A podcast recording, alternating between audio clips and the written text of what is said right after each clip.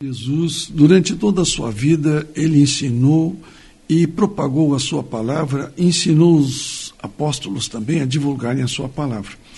Nós estamos no capítulo 16 do livro de Marcos, verso 14.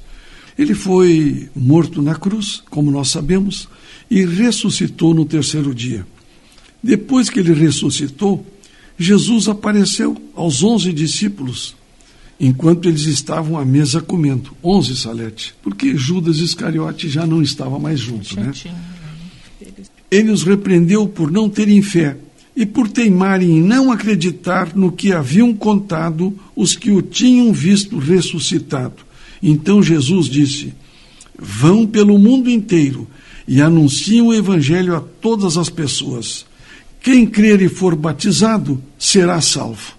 Esta é a mensagem que Jesus deixou no final da sua caminhada aqui conosco aos seus discípulos, Salete. E seu famoso id, que a gente chama, né? E... Ide por todo mundo e pregai o evangelho a toda criatura. Às vezes a gente tem esta impressão, não, aquela pessoa não, não, não, não vai dar certo falar da palavra de Deus.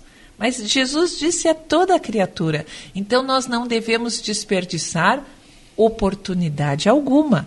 Todas as pessoas merecem e precisam conhecer a palavra de Deus, a palavra de salvação, o amor de Jesus, por isso que ele diz: ide por todo o mundo e pregai o evangelho Sim, a toda a, a criatura. Não fazer discriminação, mas fazer inclusão. Jesus, a, o evangelho, o amor de Jesus, ele é inclusivo. Todos nós precisamos desse amor.